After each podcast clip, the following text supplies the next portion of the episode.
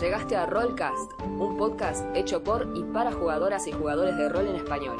Se hablará de clases, razas, trasfondos, ideas, novedades, juegos y jugadores por igual. Si recién empezás o hace años estás en esto, te damos la bienvenida. Y en las palabras de Descartes Kane, Stay a while and listen. Hola, ¿cómo están? Bienvenidos a un nuevo episodio de Rollcast. Yo soy Juan Yo soy Augusto, ¿cómo andan? y hoy vamos a tener un episodio de Chance Rating 9. Ujú. Nos estamos, acercando al, al, al, digamos, al, al summit de, de la, la dificultad o el estándar de campaña que se estila jugar. Sí. Chance Rating 10. O sea, Claro. personaje nivel 10. Por lo general ahí, ahí es donde las campañas van a morir. Si pasan ese punto de inflexión, tenés el próximo checkpoint en 15 más, o menos. sí. Y si pasan ese punto... No hay muchas razones para jugar más de 18, Sí, de todos no, modos, pero no, bueno. Es como que... Eh, lo más usual es llegar hasta acá. Igual algún día, como siempre nos quejamos, y es cierto, del tema del challenge rating eh, y de cómo está ah, calculado. sí, no, esto no. A personaje nivel 10 tienen que tirarle, no sé. No, no, tirarle uno de los bichos esto que vamos a mostrar ahora a un grupo de personajes nivel 9 lo destrozan en, Sí. en- en dos turnos, no, no dura nada. A menos que, digamos, lo hagas interesante de otra mane- de otra manera, pero a nivel pelear. eh, que hace un rato estábamos leyendo el, el post ese de no, yo hago esto con el bicho. Y Claro, esto". sí, justo estábamos leyendo en los foros de D&D Beyond, eh, donde te D&D Beyondean Claro, tal cual. constantemente. Vos lo pediste, digamos. Claro, D&D Beyond es un es la comunidad oficial de Wizards, Ajá, donde se ha- habla, digamos, las reglas y D&D, todo lo que es D&D, eh, pero oficial. Y tienen Eh, una wiki. Claro, tienen una suerte de... En realidad es... son entries para todo. Ah, En Sí. todas las entries de todos los manuales la gente puede comentar. Sí. Pasa que recién lo estamos viendo ese porque el- eh, uno de los bichos que está ahora, que vamos a hablar ahora, está dentro del Monster Manual y el Monster Manual clásico está dentro de D&D Beyond. Claro. Entonces, Sin que pagues nada. Pues día en Dividend te puedes suscribir y puedes acceder al contenido. Es más, hay que volver a comprarte todos los manuales. Sí, otra vez, como, como les gusta.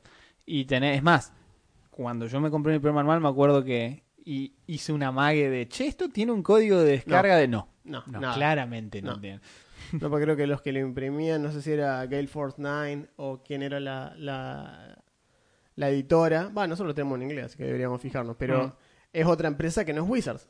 Claro. Entonces, mejor dicho, es al revés. Esto lo imprime Wizards, pero los que hacen D&D Beyond, si bien lo hacen para Wizards, no es, no es de Wizards. Entonces, D&D Beyond como, como cosa que ellos lo hicieron para ver si funcionaba, resulta que funcionó muy bien y de golpe cuando se fue a la mierda todo, que ya de golpe era una plataforma de la que... Claro, manufacturado por Hasbro. Es decir, esto, Eh, esto es, de Wizards. Eso es Wizards, claro, es listo, Wizards. perfecto. El problema es que D&D Beyond no es Claro, de ellos. no es de ellos. Está bien, entonces es como- una compañía que hace software. Claro. Entonces hizo D&D Beyond y cuando de golpe vieron que tomó vuelo de la manera que lo tomó, los tipos dijeron, bueno, pero a ver, no es que Wizard dice, oh chicos, hicimos lo posible Claro. para ver si podíamos conseguirle los manuales, no, no, No, nos esto- dejan. No, se o sea, solucionaría con un Wizard acuerdo. de- dijo, bueno, cobráselo de vuelta, qué sé yo, Claro. si lo pagan de vuelta, Ah, total, que- está licenciado a nombre de ellos. Simplemente lo ponen en, una, en un servidor y lo que te descargan es un PDF Tal cual. con bookmarks. Tal cual. Una cosa linda que tiene D&D Beyond que, tam- que no te cuesta eh, plata acceder es todo el contenido homebrew. Ahí suben de todo. Ah, sí, eso sí. Suben de todo y hay un montón de basofia y también hay cosas copadas. Sí, sí, sí, tenés un montón de subclases. Un día deberíamos hacer una de las. pegarnos una revisada por las subclases que hay. Eh, Tal cual. Hay un par que hay unas súper ridículas que son interesantes de Sí. ver, digamos, y, y hay algunas interesantes. y otras sí que tienen nivel calidad Sí, podríamos, usable. podríamos pegar un viaje. Como para las- Homebrew parte 3. Claro, por las profundidades de D&D Beyond Diego.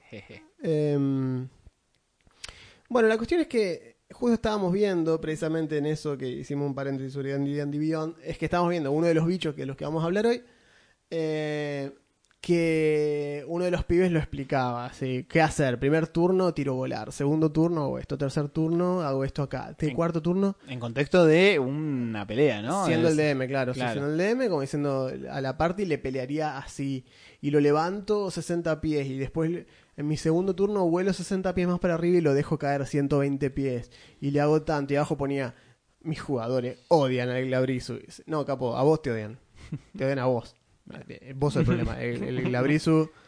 El Glabrizu de buena onda, un demonio, un perro con pinza, digamos. El problema sos vos acá, macho.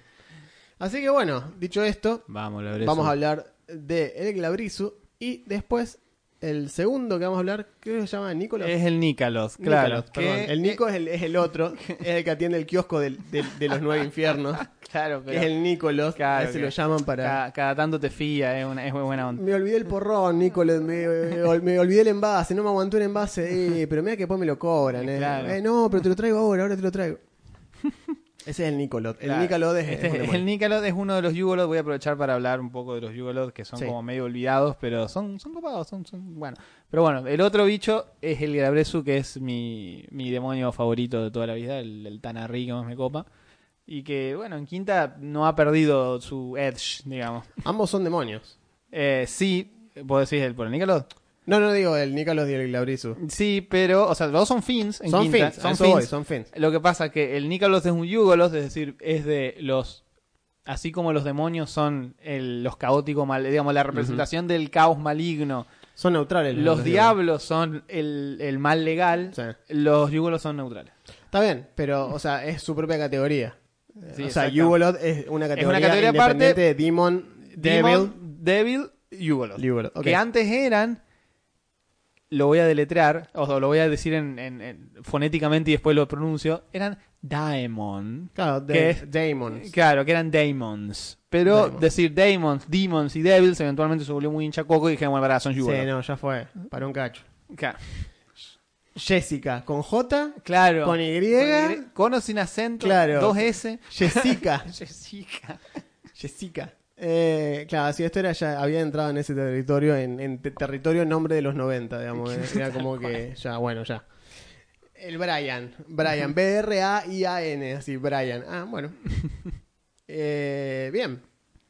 Así que empecemos por el Glabrizu, simplemente porque es más conocido, es más Sí. popular, tiene... Y, y es parte de algo que ya hablamos. Tuvimos Viene otro episodio de los demonios y Tuvimos los el diablos. episodio de demonios. eh, este es de los. Es de los legales, es de los que manipulan y es de los que es. Eh, no, pero este, este es... Es un demonio. Es un demonio. Es un demonio, pero, dentro exacto, de los demonios. Exacto, ahí está. Por eso digo, dentro de los es demonios. súper extraño. Es muy hablador. A diferencia de los otros, o sea, te das cuenta, vos lo ves físicamente y te das cuenta de qué lado están. Ya, tal Por cual. lo general suele pasar eso con los diablos y los demonios. Vos ves un diablo y los ves que suelen ser como más lánguidos, más como como si estuviesen hechos como con malicia, como tienen miembros, extremidades largas y puntudas, así son todos flaquitos y largos, o bien son aberraciones gordas, deformes, pero sin nada visiblemente agresivo, son simplemente feos. eh, Sí, o están armados o algo, claro. Exacto, ¿entendés? Pero, qué sé yo, más tirando a, lo- a los sucubos y esa Sí. onda, que son más de ese lado. El demonio, por lo general, tiende a ser una mole. Son grandotes, musculosos, tienen los músculos a la vista siempre, y se nota que son están hiperagresivos. Lleno digamos. de púas y, y Claro, extremidades chorreantes fuego. y cosas que te van a hacer re mal. Exacto. Bueno, el Glabrizu no es El excepción. Glabrizu no es la excepción. El Glabrizu mide aproximadamente unos, creo que son 10, eh, sí, son aproximadamente unos 4 o 5 metros. Tal cual, pesa, pesa como grande. 2.500 kilos, y una mole Es inmensa. una mole. Eh, y de hecho, físicamente es muy particular. Porque tiene varios gestos, varias cuestiones específicas. Tiene cabeza cánida, como de, perro.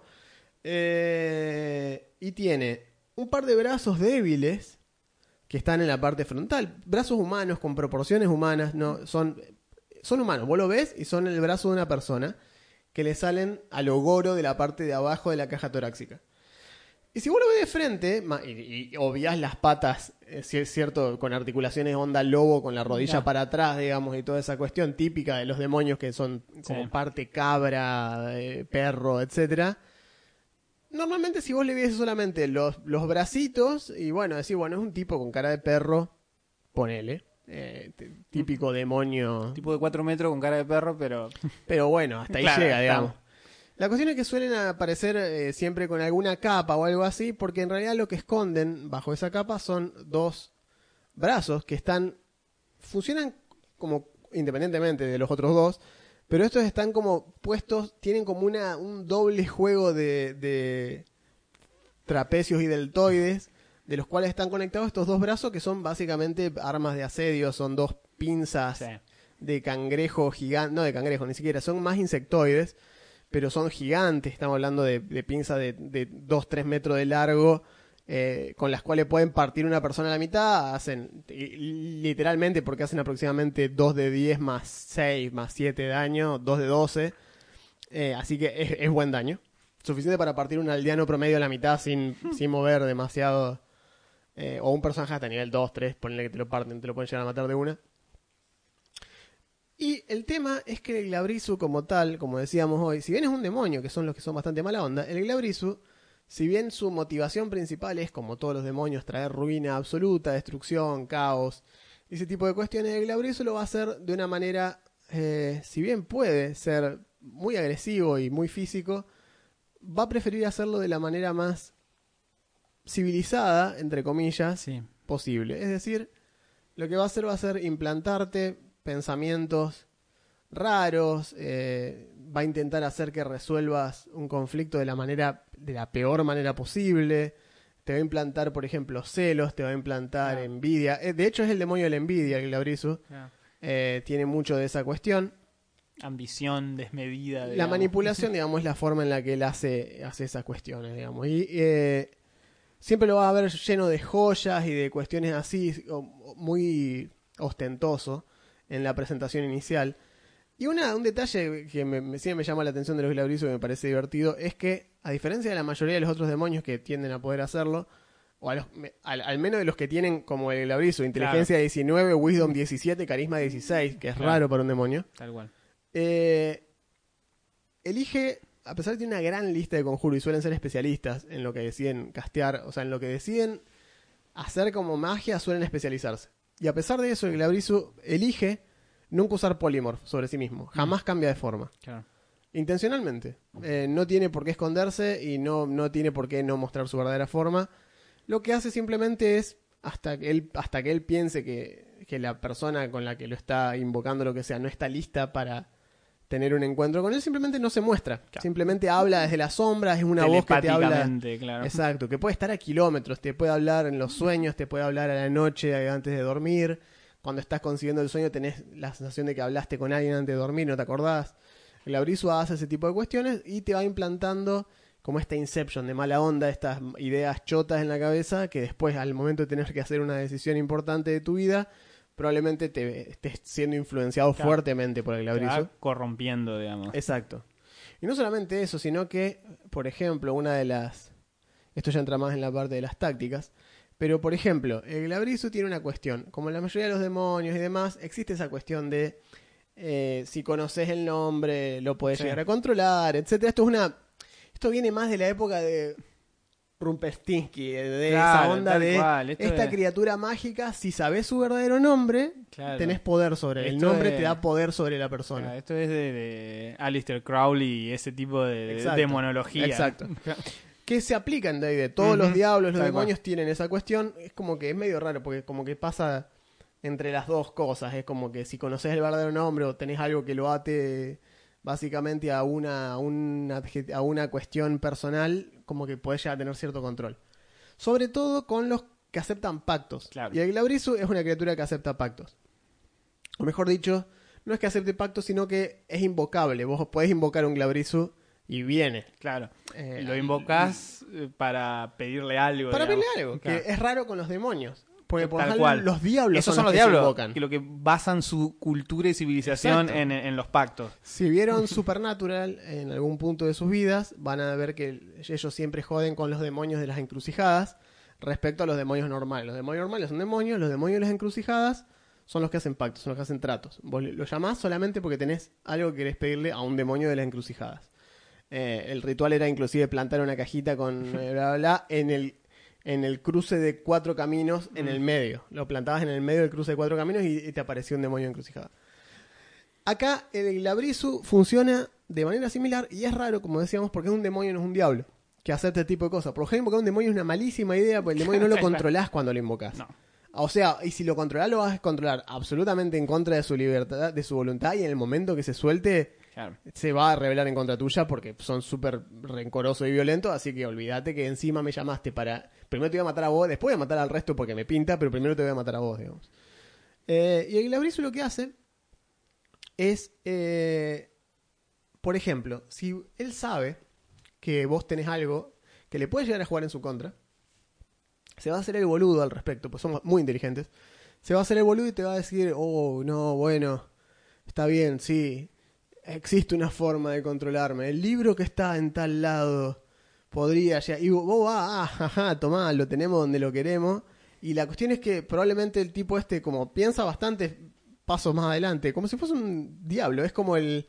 Es el demonio más diablo de los demonios, cual, digamos. Entonces va a tener esa cuestión de que te va a mandar a buscar este libro y ponerle que te va a mandar a mandar a buscarlo en una torre donde él sabe que la gente que está ahí, por ejemplo, son súper mala onda o lo que sea, o esa torre tiene una maldición específica que los personajes no tienen por qué saber. Eh, en fin, es. Piénsenlo muy. eh, eh, la película El Diablo con el Diablo, el Glabrizu va a ser 100% eso. Juegos de palabras, malinterpretaciones de las cosas que le pedís. Claro. Eh, va a torcer cualquier detalle que dejes al descubierto en un pedido que le haces, te lo va a usar en contra tuyo. Y no es que, ah, no, bueno, si lo puedo phrasear, de alguna manera se la va a rebuscar. Te va a decir que no, que él lo entendió en otro idioma, y en otro idioma, esa palabra que vos dijiste, casualmente, y como no hay un abogado, y no es un diablo, no se rige por pactos rígidos, Claro, tal cual.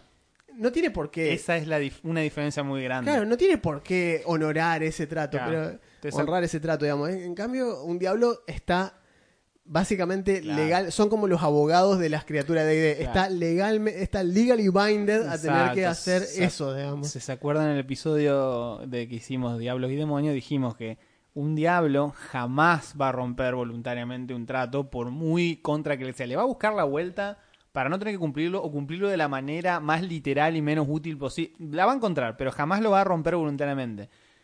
El Gabriel sigue siendo un demonio. Sí. Es decir, él va, a- va a cumplir el trato entre comillas, pero como viene haciendo esto hace miles de años, vos, pobre mortal, no le va a ganar de vivo al, No. al- al bicho, que además, insisto, no tiene, no tenés esa salvaguarda que tenés con los diablos de que si lo llegás a engrampar en un maltrato, capaz que hasta, no te digo que salís ganando, pero podés salir derecho. Acá no. No, no, no, acá el Lauricio no tiene una obligación real en contra tu- a favor tuyo. Sino que probablemente si te dio bola es porque, primero, son súper este, receptivos a las invocaciones. Sí. Es uno de los pocos demonios que lo invocás para cualquier boludez y aparece. Y vos- es un demonio grosso y aparece igual. Aparece porque porque les gusta, digamos, hacer Claro. eso. Les gusta hacer trato con mortales. Les gusta jugar con esa cuestión. Como que lo llaman, por general lo llamas cuando estás súper desesperado. No vas a Claro. llamar a un Glabrizu porque sí. Eh, no lo va a decir, oh, se me trabó este tarro de, de- de mermelada. Uh, con las pincitas capaz que puedes. Claro, con esas pinzas de Glabrizo, no, tenés ya porque estás realmente en las últimas. Así que desde el vamos es un bicho jodido de invocar. Y lo sabe. Así que se va a aprovechar de esa situación y te va a joder la vida. Porque los, los demonios acá no es que están cosechando almas para Asmodeus y. Nah, demonios son lo que son, son una fuerza de la naturaleza, básicamente. Y están para sembrar destrucción y muerte y.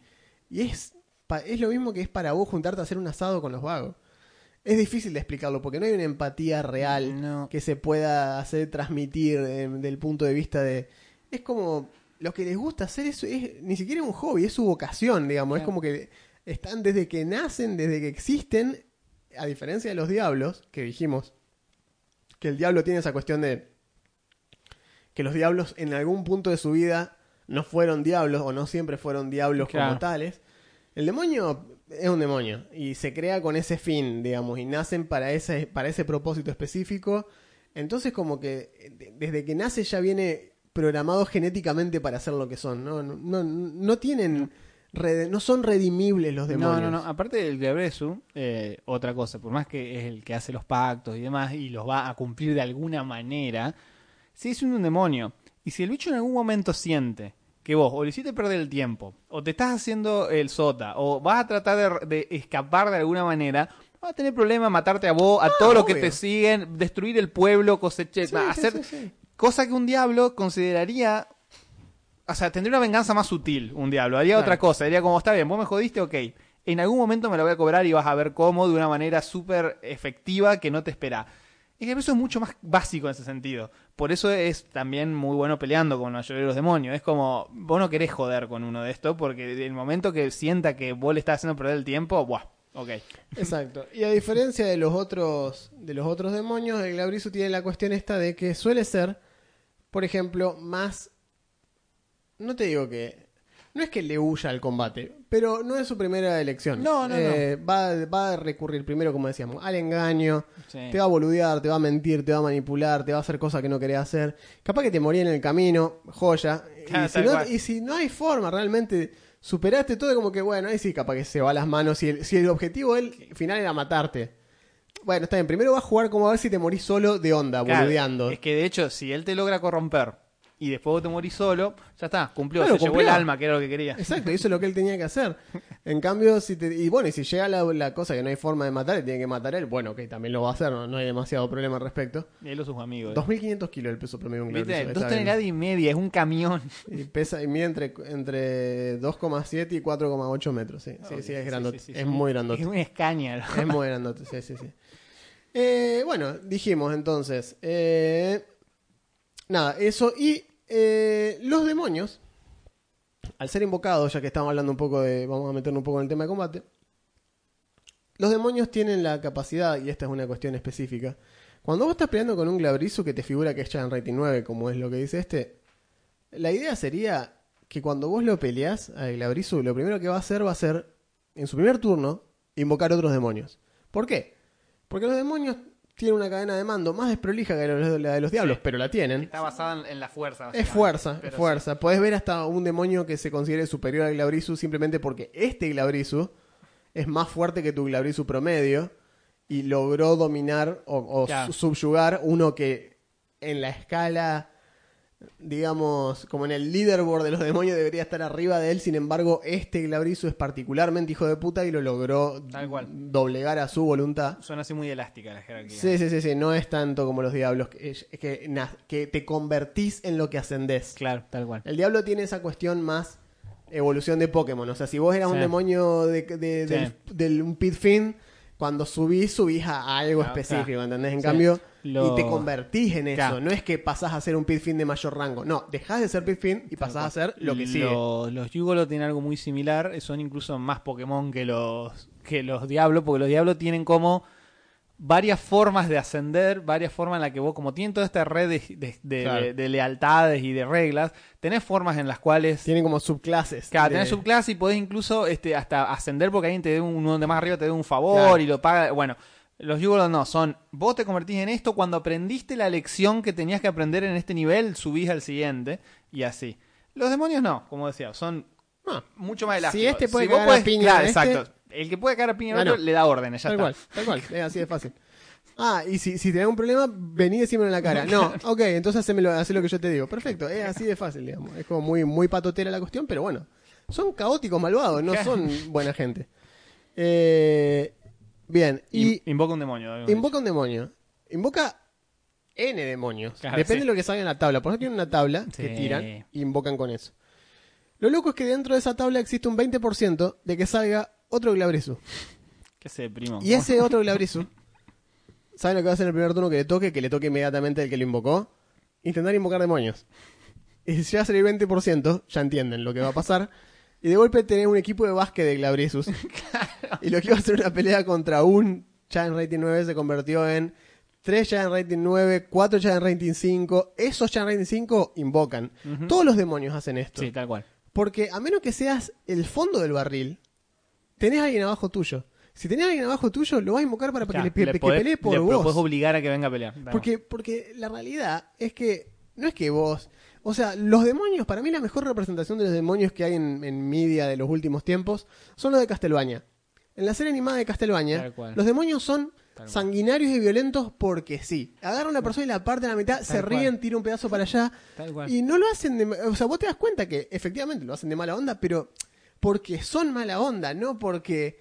Oh, no, ¿qué sentirá este? No, le chupo huevo, no están una jugando. ¿no? intelectualidad, son como animales salvajes. digamos. Exacto, pero es como que ten- uno cuando interpreta este tipo de criaturas o intenta planificar algo con esto, tenés que abandonar todo tipo de raciocinio y empatía, digamos, humana, porque no se manejan en esos términos. Yo creo que los de Castlevania aposta que son una buena Están buenos, sí. son una buena tienen esa cuestión súper sanguinaria de agarrar gente y despedazarla porque sí, para boludear Sí. o para esa cuestión, y- ¿viste? Y, el único, digamos, y la única jerarquía que respetan es la de la, la, de la fuerza, digamos. en- Claro, tal cual. Tal cual. Y encima, eh, encima tenés. Eh, uh, tengo una que me está queriendo, está queriendo entrar al curso de dibujo hoy. Fue ayer la clase, señora. Ay, bueno. Bueno, suele pasar. Eh, dije que tengo un problema, dije, bueno, ¿qué estará pasando? ¿Y Siri? ¿Qué quería hacer Siri? Hace hora que está ahí te escuchando iba a a decir, Siri. ¿qué es la bolita? ¿No? Está Es grabando. Siri. No, es Siri escuchando toda esta conversación. Ah, bueno. Espero que está aprendiendo mucho, sí. Sí, no sé. Bueno. Hola, Apple. Hola. Bueno, ok. Eh, así que el Labrizo, digamos, para resumir, es un Tanari, es un demonio. Es un Tanari de tipo 3, que se le llama. Tómenlo como, como ustedes quieran a eso. Eh, pero la cuestión, ahora está procesando todo lo que dijimos. No sé qué va, no sé qué escuchó Bien. de todo lo que dijimos, pero. eh, tómenlo como esto. Es un demonio que tranquilamente lo pueden hacer pasar por un diablo. De hecho, ustedes pueden presentar un Glabrizu a la party como esta voz que les ofrece un trato y que la mayoría, si le haces tirar religión inclusive, les puede decir, suena algo que te diría un diablo. Claro. Te está ofreciendo un pacto, te está ofreciendo un trato, te está ofreciendo poder. Es algo que haría un diablo. Un dem- y no, capo. Es obvio que no me entendiste. Si te hace hora que estamos hablando. Cállate, Siri, basta. Eh, ¿Qué onda? eh, no sé. La, la- la- el, pre- vivo el presente. la tecnología. Em, pueden hacer esto y pueden presentar el Glabrizo como si fuese con todo el setup de un diablo. Y de golpe, cuando tienen todo preparado para pelear un diablo, es un demonio Tal cual. Que no es agradable de charlar con. O sea, sí habla, pero no quiere decir que sea agradable. Esa es otra cosa. Que las criaturas estén dispuestas a hablar no las hace buenas. O mejor dicho, no las hace afables de tratar. nada, no. El bicho sabe perfectamente lo que es y sabe lo que sos vos, que sos un puny human Claro. o lo que sea que seas, pero te aseguro que al Grabrizo le importa tres chotos tu, tu ascendencia en este caso. Eh, y te convertiste en su juguete. Y a- si zafás de esto, estos bichos pueden guardar rencor eternamente. Te ganaste un enemigo interdimensional el resto de tu vida. Este tipo te va a perseguir a vos. Y si no te logra matar a vos por el motivo que sea, va a perseguir a tus hijos, Al- a tus nietos, a tu descendencia. Tal cual. Es más, y si vos y tu grupo de amigos, la party, lo logra derrotar y no estás peleando en el abismo, Ah, sí, va a volver. A volver. Como el- como Lo ya único- lo dijimos, Lo único ¿no? que hiciste fue, fue mandarlo en un viaje al abismo. Cuando logre volver, con Claro. toda la bronca y acordándose exactamente lo que pasó, Sí, sí, te ganaste un enemigo para siempre. Estos bichos, eh, estas criaturas son así. eh, te conviene. Ahí es cuando agradeces no ser de una de esas razas que viven demasiado tiempo. Porque, tal cual. sí, bueno, soy humano. Entré 4 o 5 años me cago muriendo y ya está. no Problema, problema de mis nietos. En todo caso. Problema, claro, problema de la descendencia, ¿viste? A mí no me va a joder más. Eh, y una cuestión que me faltaría mencionar es que, bueno, si bien dije que son magos y que se especializan mucho, y son buenos magos, pueden aprender conjuros tranquilamente. De hecho, yo pienso que todos los monstruos, a partir de cierto nivel, si son monstruos como este, estamos hablando de, como dije, Muy inteligente. inteligencia 19, wisdom 17, carisma 16, puede hacer muchas cosas. Tranquilamente puede tener clase. Por Dios, sí. O sea, el Glabrizo puede ser, no sé, clérigo de nivel 6-7, arriba del challenge rating 9 que tiene. Tal cual. O sea, que de golpe estás viendo un personaje que no es 15, porque no, es, no se suma No, simplemente. así, pero- pero capaz que llegas a tener un Tiene 12, muchas más opciones, CR12 tranquilamente, porque de golpe castea conjuro hasta nivel 3 de clérigo, tiene las habilidades de clérigo, o si es paladín lo puede hacer que es maité, Claro. lo cual es un problema. Eh, en fin, este tipo de bicho hace eso. Y en segunda edición, hasta segunda edición, mejor dicho, o sea, durante primera y segunda edición lo tuvieron, eh, el Glabrizo era capaz de castear deseo una vez al mes. Qué grande. Una vez al mes. Y solo si el deseo era malvado Sí. o para promover una actividad malvada. Claro, no puedes pedir la paz mundial al No, Glabrizo. no, se negaba.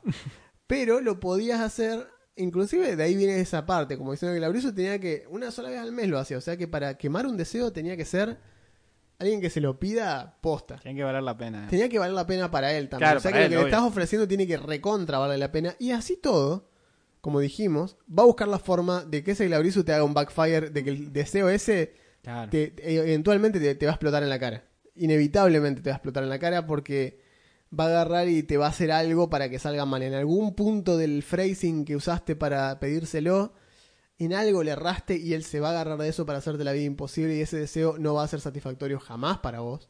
Eh, o probablemente sí te haga que te vuelvas, te vuelvas rico, pero te volvés inmediatamente el tipo más odiado del reino, todo el mundo te quiere matar, vivís encerrado en tu torre con miedo, lleno de oro, pero con miedo el resto de tu vida pidiendo Es morirte. eh, Situación mano de mono, así. Tal cual, tal cual. De hecho, acá hay un texto de adamentación que justo leía hace un ratito que es muy gracioso que dice, cuando el ese, cuando yo lo invoqué, me dijo que mi, mi futuro se veía muy brillante, pensé que se referiría a, bueno, no importa, y la cita es un mortal ardiendo en el abismo. es Eh, un futuro brillante. Es un futuro brillante. Tal- no le mintió. Eh, así que bien, el Glavisu es eso. Es, es una rareza dentro de los demonios porque ¿sí? está muy atado a los diablos desde el punto de vista del accionar. Pero en el fondo la naturaleza sigue siendo un demonio y debería ser jugado y tratado como tal. Pero con un poquito de condimento para tirarlo más al lado no tan caótico. Claro, es más roleable. Mucho más Junto roleable. con los sucubos es roleable, podés Exacto. hacer algo interesante a nivel quest. Sí, sí, sí, sí. Y ahora que, bueno, los sucubos, como dijimos en el episodio ese, los puedo usar de ambos lados. Claro, Así que si te ya. gusta el sucubo, pueden ser sucubos, sucubos diablos. Tal cual. Son como los ángeles de los, de los Claro, demonios. exactamente. Son Claro, eso. Están Son me- mercenarios del mal que van para un lado o para el otro sin importar. Muy bien. Bien, pasemos al amigo de, de Nicolot, Bueno, el Nicolot. bien. El, el es un monstruito Channel Rating 9, como corresponde al día de hoy. Ves un Yugoloth de rango medio. Bien, voy a hacer una, una pequeña introducción, o no tan pequeña, porque en realidad del Nikaloth en quinta no puedes decir mucho. De los Yugoloth en general, sí. Los Yugoloth son como la tercera pata del mal, porque cuando hablamos en el episodio de los diablos y los demonios, los mencionamos en un renglón, dijimos, y también están los Yugoloth.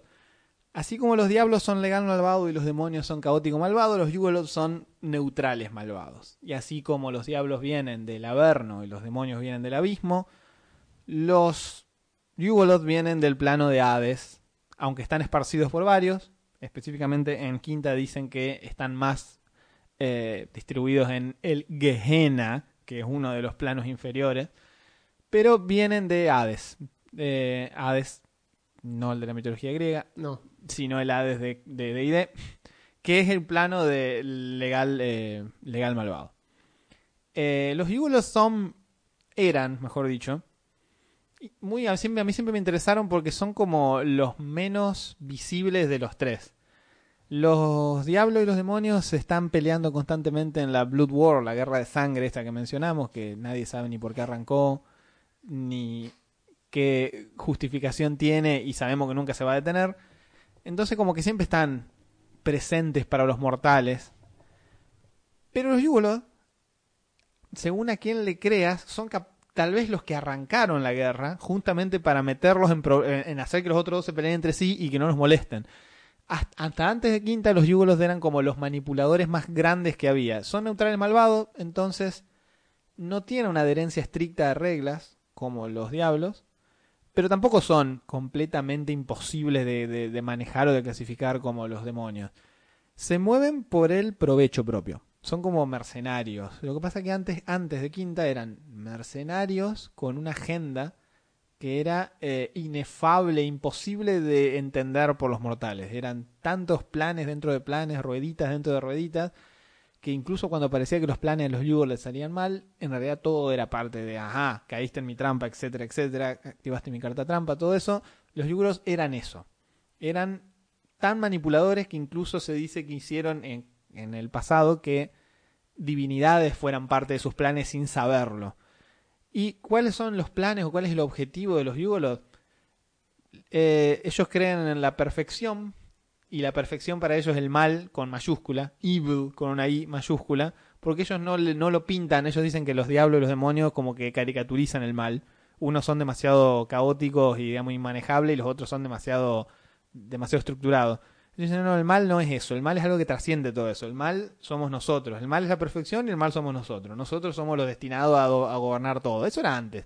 En quinta, los Yugolos, si bien mantuvieron su forma y bastante de sus habilidades, los simplificaron un poco, les bajaron el copete y dijeron, bueno, son, son mercenarios, son la tercer pata de, del- de los, lo que viene de los planos inferiores, pero ahora son mercenarios, es decir, no tienen esa apetencia de dominación total y absoluta, trabajan para otra gente que puede permitirse sus, sus servicios. ¿Quién es esa otra gente? Y diablos, demonios, que los contratan siempre para la guerra.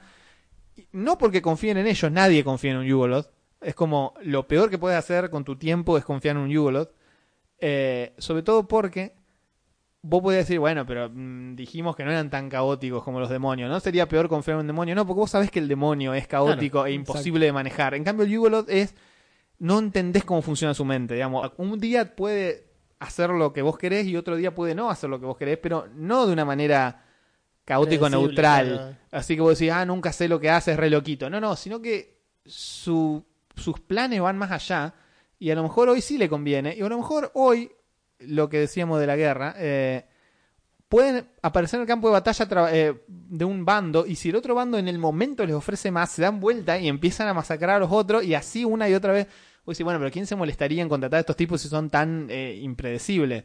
El tema es que eh, si vos, si un equipo no los contrata, el otro sí los va a contratar y ahí se desbalancea porque son buenos peleando. En general son útiles.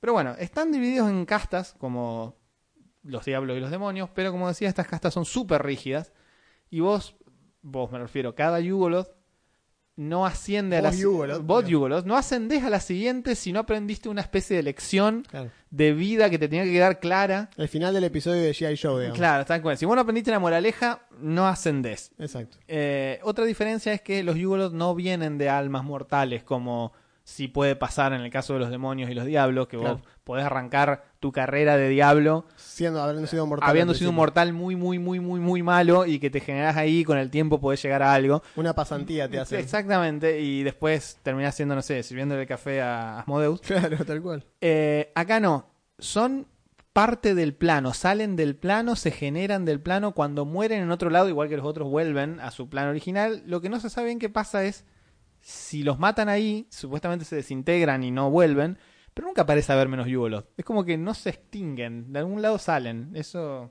es también uno de esos misterios.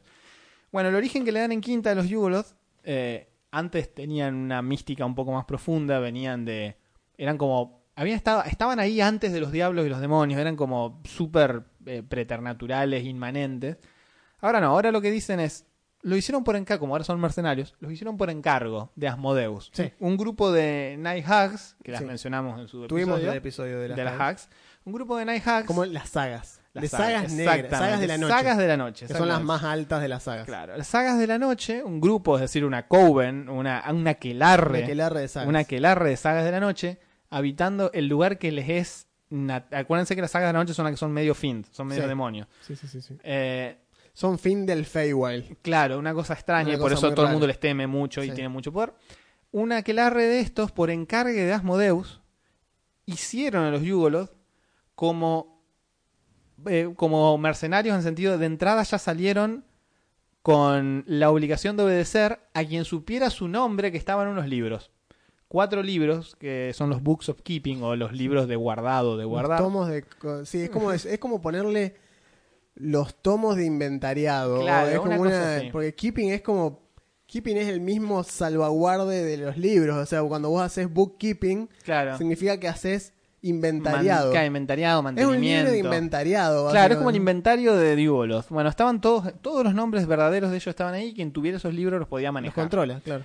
Eh, Lo que hablamos del principio, con esta cuestión de Rumpelstiltskin, de si sabes el verdadero nombre, tenés control. Claro. Eh, Asmodeus así se quería a- a- asegurar unos, digamos, sirvientes que le fueran fieles por el solo hecho de que estaban obligados a, obedecerle, nada más, no porque creyeran en él o tuvieran lealtad. Era como un- una obligación mágica que tenía. Pero, oh, los libros se pierden y los Yugolos como que se liberan de eso. Aparte los Yugolos, una cosa. Si bien están obligados a obedecer, no lo hacen de, no lo hacen de buena gana. Y te lo hacen saber, se lo hacen saber al que sea que los puede manejar, se lo hace saber siempre. Es como que tratan siempre de torcer la interpretación de las órdenes que reciben para... El, el manual de Quinta dice, como un niño chico, como un niño pequeño que se adhiere a la letra de lo que vos le estás diciendo y no al espíritu. A ellos no les gusta recibir órdenes, de hecho les gusta eh, ser sus propios jefes de, una, de alguna manera. Pero bueno, eh, los libros se pierden y quedan como un gancho de aventuras ahí dando vuelta, porque dice aparecen cada tanto en los planos. Es más, en esos libros no solo hay los nombres de los Yugoloth, sino que el aquelarre este de, de sagas había puesto otros nombres de, de diablos y demonios de alto poder, o sea que te los podrías encontrar como por ahí dando vueltas y son un objeto súper poderoso que anda por ahí, Sí, es un peligro. tal cual. Aparte. Porque de golpe de tener algo vos de ese estilo, lo mismo que pasa con los libros, esto, digamos, eh, o tener así sea un papelito donde está el nombre verdadero de un demonio. Te Claro. vuelven un target, te pone, Tal cual. te ponen un objetivo gigante en la espalda. De golpe vos sos un peligro para ellos. Es tal cual. Y no tiene ningún problema en eliminarte o lo que sea, eh, de todo lo que te rodea para con tal de agarrarlo. O sea, es, es un interesante gancho. Asimismo, te pone un target no solo del propio demonio que quiere que no lo, no lo comanden, sino de otros, qué sé yo, magos poderosos, gente que sí quiere ejercer ese poder con, sobre los, los seres estos.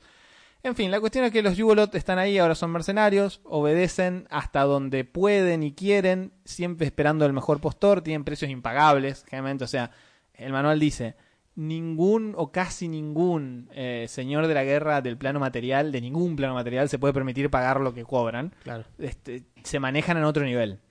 Eh, pero bueno, eh, entre las castas que tienen, el Nikaloth está en es el más bajo de los tres más altos, digamos.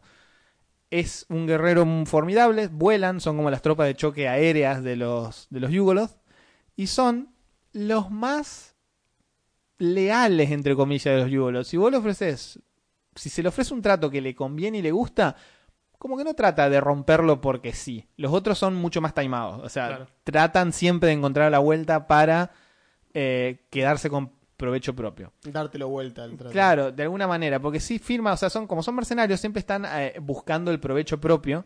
Sí, aparece si le aparece un mejor postor en el medio. Claro, tal cual. Y, se son, va a dar vuelta. y son mercenarios en el sentido más estricto de la palabra. Incluso hay veces que con todo, digamos, el, el- el pesar de sus puras y prístinas almas, los celestiales contratan a los Yugoloth. Porque hay cosas que solo ellos pueden hacer. Si de repente necesitan una misión de, no sé, escoltar a alguien que tiene que ir a un plano inferior y de repente no puedes hacer que vaya un coro de ángeles y celestiales porque todos se lo van a tirar encima. Así, bueno, está bien, contratamos esta compañía de Yugoloth. Nos va a salir carísimo, pero lo hacemos. Y hasta cierto punto puede estar, pueden estar más o menos seguros de que van a cumplir siempre y cuando no venga alguien más y le ofrezca más. Claro, claro, claro. O le encuentre la vuelta de decir, che, y si los traicionamos, pero Es, pray I don't alter the deal claro, any tal, further. tal cual, es tal cual. Él dice, pero nunca la traición va a venir, como podría venir poner el Glabresu o algo así, de la pura malicia No, de los no, tipos. no, no, no. Va a venir solo, solo si les conviene más, ahí es cuando te van a cagar. Sí, es como si fuese. Es como la. Como los, los droides Bounty Hunters de Star Wars, Ajá. que no tienen código moral, simplemente Claro. tienen una programación estricta en la cual if igual pagas más, then igual le hago caso. Es así de sencillo, no, no hay una. Sí. No hay una motivación pasional atrás del, del- de este tipo de bichos, digamos. No, es como no. que, bueno. No, aparte, o sea, ellos son malos, ¿eh? Son, son No, malos. no, no, malos son todos. malos son, les gusta ver sufrir, les gusta destruir, les gusta- adelante, digamos. claro, les gusta, o sea, no, no son buena gente y no es que vos le vas a pagar y los vas a convencer que sean buenos, no. Pero podés conseguir que hagan cosas por vos. Bueno, los Nikaloth, como decía, vuelan, son Channel 29. Eh, tienen una cosa, antes los Yugoloth todos tienen, por ejemplo, así como los demonios y los diablos, que sé yo, por ejemplo, tienen resistencia a ciertos elementos, o infravisión, Sí. o que sea, como no importa cuán bajo o cuán alto en la jerarquía lo vas a tener, los Yugoloth se te transportan, todos, como acción. Antes o después de sus ataques, se te transportan hasta 60 pies, hacen lo que quieren, o hacen lo que quieren y después se te transportan. Nativamente, no están casteando un hechizo, no se les gasta. Claro, lo hacen. es una in- ability. eh, Lo hacen innatamente, sí. Antes tenían muchas más spell-like abilities, pero todas las convirtieron en hechizos ahora. sí. Con lo cual. Sí, eh, lo cual es medio una verga. Yo no estoy tan de acuerdo. yo porque- tampoco, porque pasan esas cosas Ahora de es que te counterean todo. Ahora es Decís, "Che, pero el countereable". bicho está haciendo el equivalente de flexionar los músculos. ¿Por qué lo estás countereando? Claro. Pero bueno, el manual dice que son, son hechizos ahora. Entonces, bueno, el Nikaloth tiene, entre otras cosas, eh, bueno, tiene Dispel Magic, detecta magia, se vuelve invisible, tiene Mirror Image. Son bichos de pelea estos. Eh, bastante, bastante fuertes. Tiene una parva de hit points. 15 de 10 más 32. O sea, independientemente, eh, o sea, solos son fuertes y nunca están solos. Porque estos forman como regimientos. Tenés unos cuantos Nícalos que a su vez tienen bajo su dominio, los Claro. mesolot, que son unos bichos insectoides de cuatro brazos y así, o sea, los... Así todo estamos hablando de cuánto, 120, pro- 120 HP en promedio. Buah. O sea, Vuelan dos 60 turnos pies. con una party SR9. Claro, sí. Ese es el problema. Ese es el problema. Eh, Solito no lo- lo puedes poner y no lo puedes poner plantar adelante. Tenés que hacer una pelea que más o menos sea interesante porque si no, como siempre decimos, te los destruyen. Te los rompen. No, no, no dura una mierda el bicho. Imagínate el Glabrisu también. El Glabrisu tiene. Tiene un poquito más HP. Tiene 157, porque tiene 15 de 10 igual. Más 75, tiene más HP. Claro, fíjate. Pero el- 157 HP, ¿en cuánto No, se lo saca? no, Eh, el mago. ¿Qué hago? Un mago de nivel 9. Un mago de nivel 9 ya tira conjuro de nivel 5. Cinco. cinco. cinco. O sea, ya le puede tirar desintegrar. Le puede puede intentar desintegrarlo. Pueden tener desintegrar. Con lo cual, no sé si lo llega a matar no, de pero, una. si, pero si hay un pala de, de claro, nivel 9 que lo va a en- smitear. En, en un turno, o sea, es- o sea eh, siempre lo decimos, no podemos insistir mm, lo suficiente. Plantar los bichos en una galería de tiro delante de las parties no, no, no, no. sirve, no, No, van a durar nada. Tenés que hacerlo interesante de otra manera, tenés Aparte que este encontrar la bicho vuelta. tiene iniciativa más 2, ponele, el Glabrisu. Claro, iniciativa más 2. Nunca Primero no va a ir. claro. Primero no va a ir. Le, le va a ir primero el rogue de la party que si llega a ser un asesino sneak ataquea primero, ya de por sí le metió una bola de fuego intravenosa, porque es lo que hace el assassin básicamente. Sí, sí, sí. Y atrás de eso va el bárbaro o el paladín, que son los que pegan fuerte. Y, y último va el mago como decir, bueno, pimba, así, a ver Ah, si explota. claro. Está, nunca actuó. Eh, ¿Nunca actuó? Y ¿Nunca es, el, actuó? y es el peor desperdicio de un bicho interesante que puede haber hecho. y con, claro. con los, con los, los Yugoloth pasa lo mismo, va, con la mayoría de los demonios y los diablos y Claro. las peleas estas, lo que es lo que decíamos, suelen ser no solamente con ellos solos, sino con ellos y todos los giles que están abajo de ellos, Claro. que le tienen que hacer caso. Claro, los, los Nícalos son como, decía yo, la jerarquía más alta de los Yugoloth en quinta son los Ultroloth. Ah, por cierto, los aspectos visuales de estos bichos Son raros. son súper raros entre son sí. raros. Son súper raros. Los Ultroloth, que no son... parecen emparentados. digamos. Exactamente, porque vos ves los demonios y tienen un... Eh, son todos rojos. Eh, Son todos rojos, están llenos de dientes, de pinches y Claro. exudan cierta onda. Tengo un aire de familia. Los Yugoloth son muy extraños. El, el Ultroloth, que es el lo más parecido en general que tienen, Para mí parece sacado de Dragon Ball, ¿sabes? parece, A tal cual, parece diseñado por Akira Toriyama. Tiene una cabeza... Es Pai Kuhan, vos lo ves así, así. ¿Viste ese o hit, ese nuevo que metieron hace poco que es como que el chabón, Sí. no sé qué mierda? Esa onda, digamos. Tiene esa- una cabeza medio elongada, verde, no tiene boca, tiene ojos amarillos, parece una alienígena. Sí, sí, sí. Pero totalmente. bueno, es un alienígena súper mágico que sabe un montón de cosas y domina a todos los otros. Ah, esta es una cuestión. La jerarquía de los Yugoloth son completamente incuestionables. Es, a ninguno de abajo se le va a ocurrir jamás tratar de, de desafiar a uno de más arriba. En eso tienen diferencia con los demonios que todo el tiempo se están pisando unos a otros ver quién es más fuerte. Y los diablos, que si bien respetan la jerarquía, porque Esperan son su turno. legales, esperan su turno y siempre están tratando de traicionarse de alguna manera. Sí, sí, sí. Estos no, esto es, como dijo Juan, es bien Pokémon. Es lo que decimos siempre de que la comparación de los diablos con un...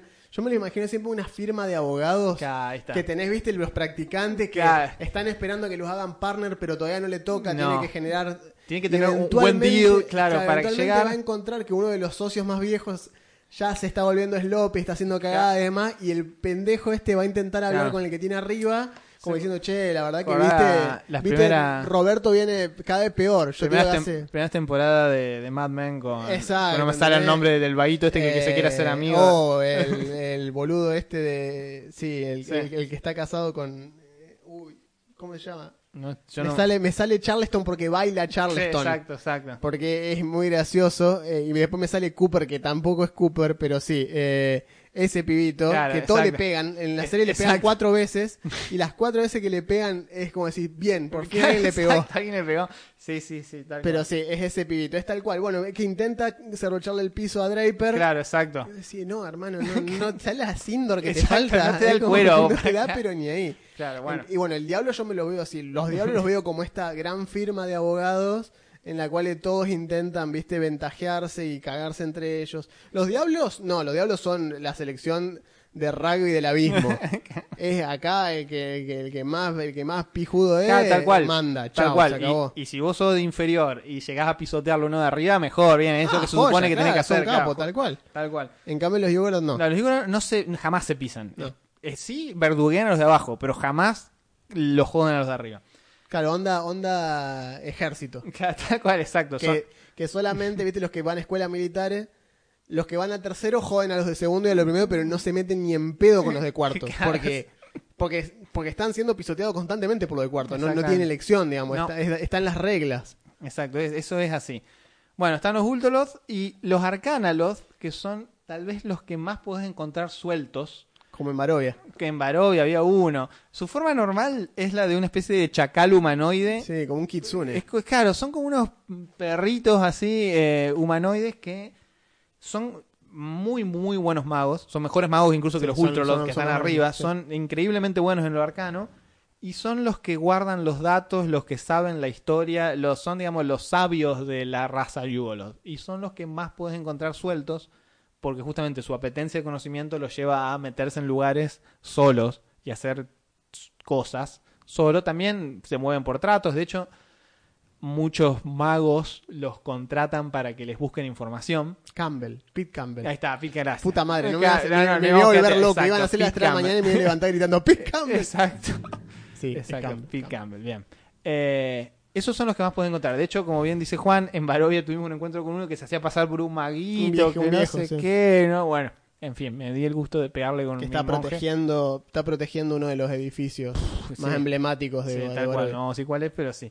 Eh, está interesante eso, porque después yo me enteré que era un Claro, sí, arcana. en, realidad en ningún momento sabes que no, es un arcana. no, pero bueno, obvia- porque son maestros también de la- de- del cambio de forma. Esto sí no Claro, tiene ningún no problema. tiene drama. Nunca lo vas a encontrar en su forma normal, a menos que el bicho considere que vos sos, digamos, que no vale la pena fingir nada y que vamos, vamos derecho a los bifes, digamos. Tal cual. Pero bueno, y después están los Nícalos que son como los más fuertes de los que pelean constantemente. Eh, verduguean mucho los que están abajo. Individualmente no le van a durar una party, pero de a varios sí, porque vuelan y tienen un ataque muy interesante en el cual cuando te pegan con sus garras, eh, siempre van armados, ¿no? Pero cuando te pegan con sus garras, te hacen un ataque en el que te... Es un ataque que te hace 2 de 4, Ujú. pero cada vez que te lo vuelven a pegar, te hace 2 de 4 más Es como que te hace alérgico al daño. se va, claro, se va eh, eh, apilando sobre sí mismo. Entonces, a la tercera o cuarta vez que te pegan, te están haciendo, Sí. te están haciendo un, un promedio de 30 de daño por turno, Claro. eh, lo cual es mucho.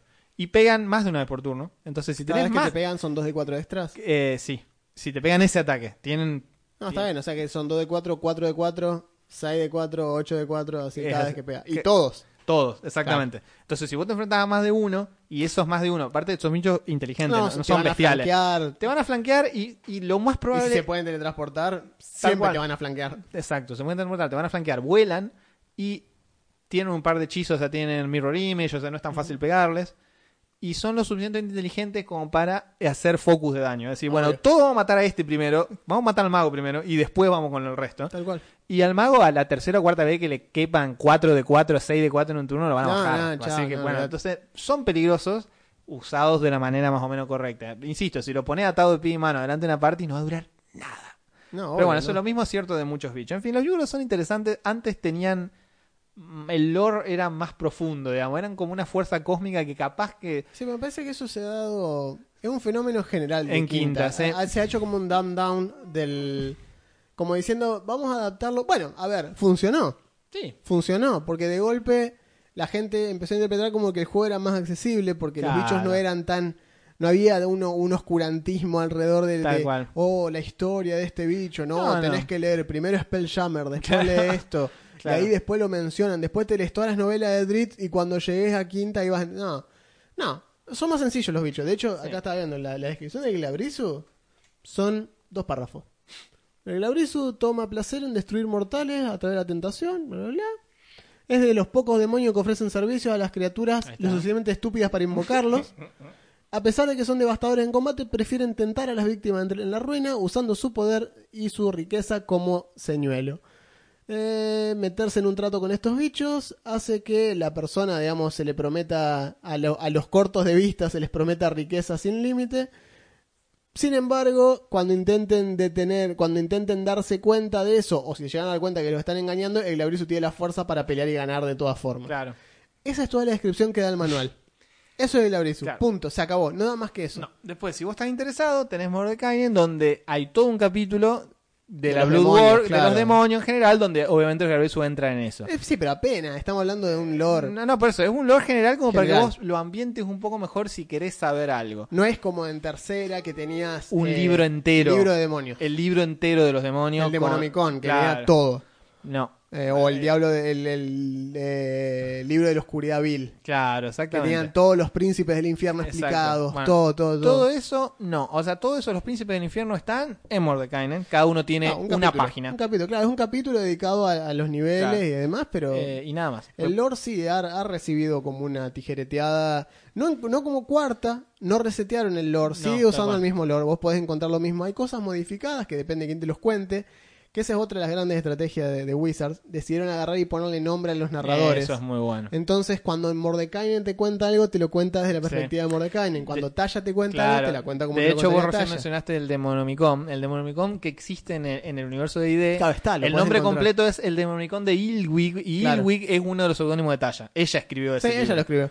Por eso digo, eh, por eso cuando vos lees Talla y habla de las brujas y demás, no lo menciona como un narrador neutral, sino que las menciona como alguien que convivió con, Claro, con sagas y con brujas. Y entonces como que no tiene el mismo trato que lo que te diría que yo, Bolo o Claro, que le, te le habla como desde otro nivel, como Sí. diciendo no te acerques a esto, qué sé yo. Talla no habla así. Eso Entonces, fue los tipos un hicieron acierto. eso, sí. hicieron eso como para no necesariamente darte todo de manera objetiva. Eh, queda mucha discreción del narrador cómo acomodar ciertas cosas, lo cual me parece bien, porque antes era como que yo creo que antes el juego hacía como un, catering eh, mucho más orientado al, cierto al insufrible, viste, al, al, Sí. al- al que es, es ro nada. Gener- eh, es que generaba ese tipo de jugadores, digamos. O era como el más- gatekeeping, o sea, lo, Claro. lo- lo que se llama gatekeeping, que esto lo vamos a aclarar porque Sí. si no, ya hemos recibido comentarios de que usamos muchos términos en inglés, pero Perdón. lo que le explicaba yo a ese usuario precisamente que comentó eso, era que lamentablemente a nosotros siempre nos han llegado los manuales. Si se traducen, Sí. si es que se traducen, Sí. años después de la versión en inglés. Entonces nosotros aprendemos los términos en el idioma que va, porque bueno, aparte es como que nosotros no queremos leer talla dentro de tres años, lo queremos leer el día en el que sale. Entonces ese día ya lo tenemos en Fantasy Grounds y ya lo pirateamos de cuatro lugares distintos Claro. para tenerlo en PDF, a pesar que ya lo compramos Y una después vez lo compramos. y lo tenemos original, pero hasta que llegue el Book Depository lo bajamos de 20 lados distintos. Eh, entonces el gatekeeping que decimos nosotros es una costumbre muy de mierda que se dio culturalmente durante toda Sí. la historia de la humanidad. Tal cual. Pero es básicamente, este hobby es eh, mi nicho el elitismo. y no quiero que los normales Claro. que antes me discriminaban porque a mí me gustaba esto, de golpe entren Claro. a mi hobby. No, señor. El- Así que les voy a, sí. si me llegan a decir algo, les voy a decir no, porque vos empezaste a jugar recién en quinta y sabés qué Claro. juego era bueno, segunda era bueno. Claro, no, no era bueno segunda, pero no importa, digamos, el punto no es ese, después gusta segunda, el punto es que deje que la gente disfrute las cosas Claro, tal cual como que fue son. durante un par de años, que esa era el- la crítica más grande, hasta que empezaron a salir más suplementos y cosas. La crítica más grande a Quinta era, no, es re simple. Ahora es como que... Exacto, Es exacto. como, y, y en el fondo lo que están diciendo es, cualquiera lo puede Cualquiera entender. lo puede jugar. Ahora, y cualquiera ahora puede jugar. Y ese Qué es el punto. bronca. Claro, y es como, ese es el punto. Si vos Claro. querés que el hobby No, se vuelva no, popular no. y que más gente No, juegue. no, yo quiero jugar con una calculadora científica al lado. Quiero que cada vez que alguien me pregunte cuánto tengo de SA, tener que hacer dos horas de cálculo y acomodar en base a la. como en Pathfinder. O sea, Pathfinder mantiene eso. Pa- Pathfinder está hecho específicamente para ese público.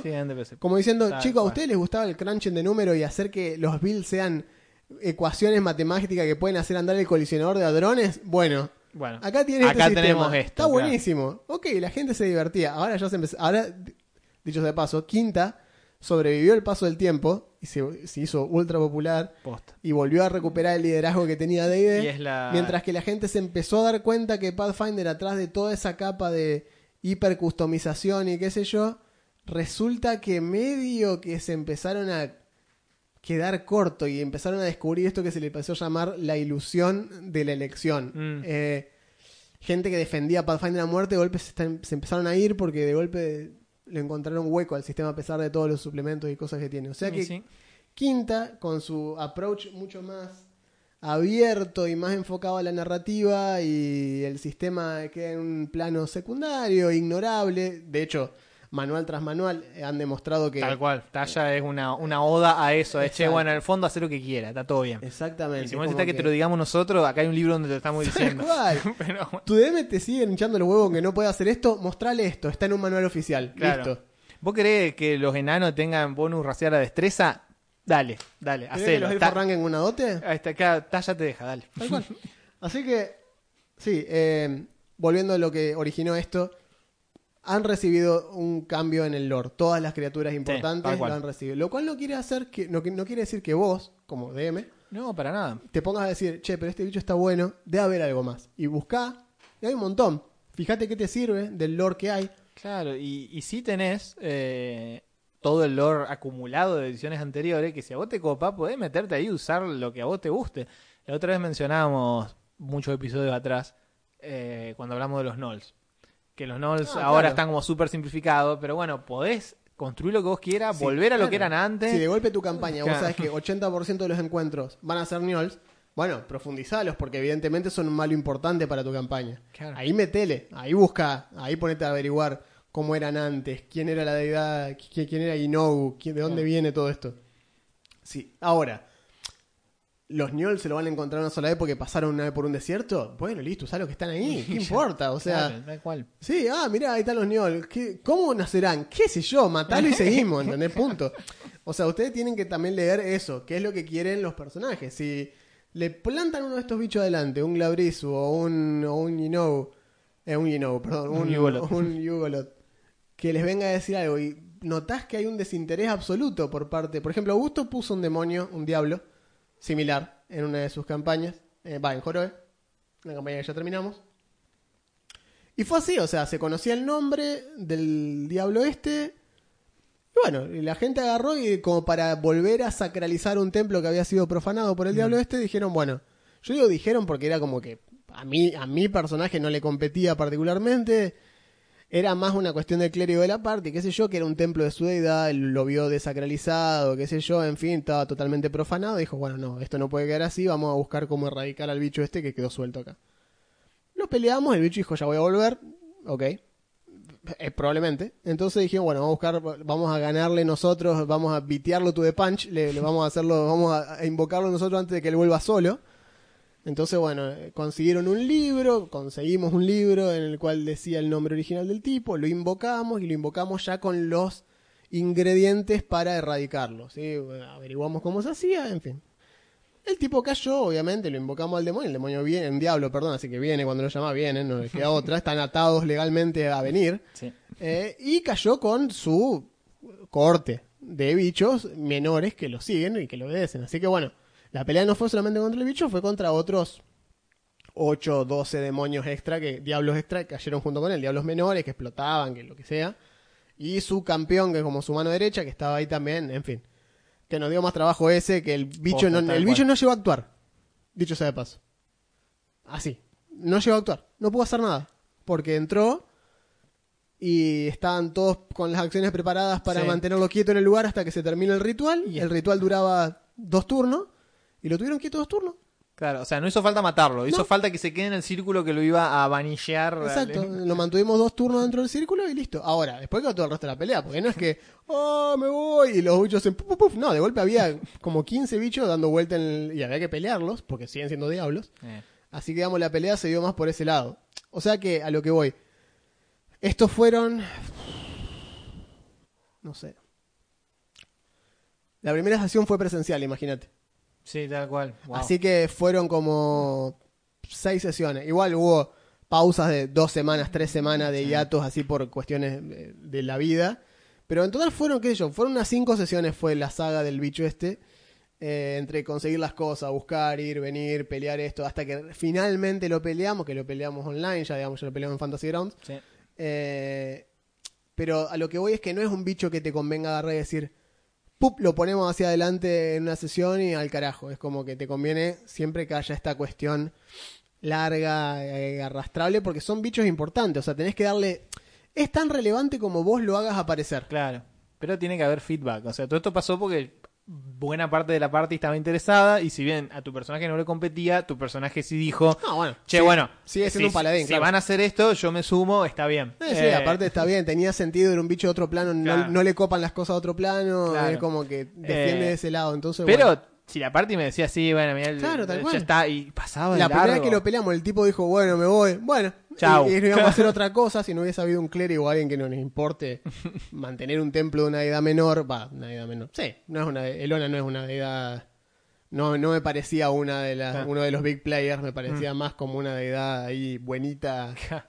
Era como la Virgen María dentro del panteón. Es importante y popular, pero Una cosa así.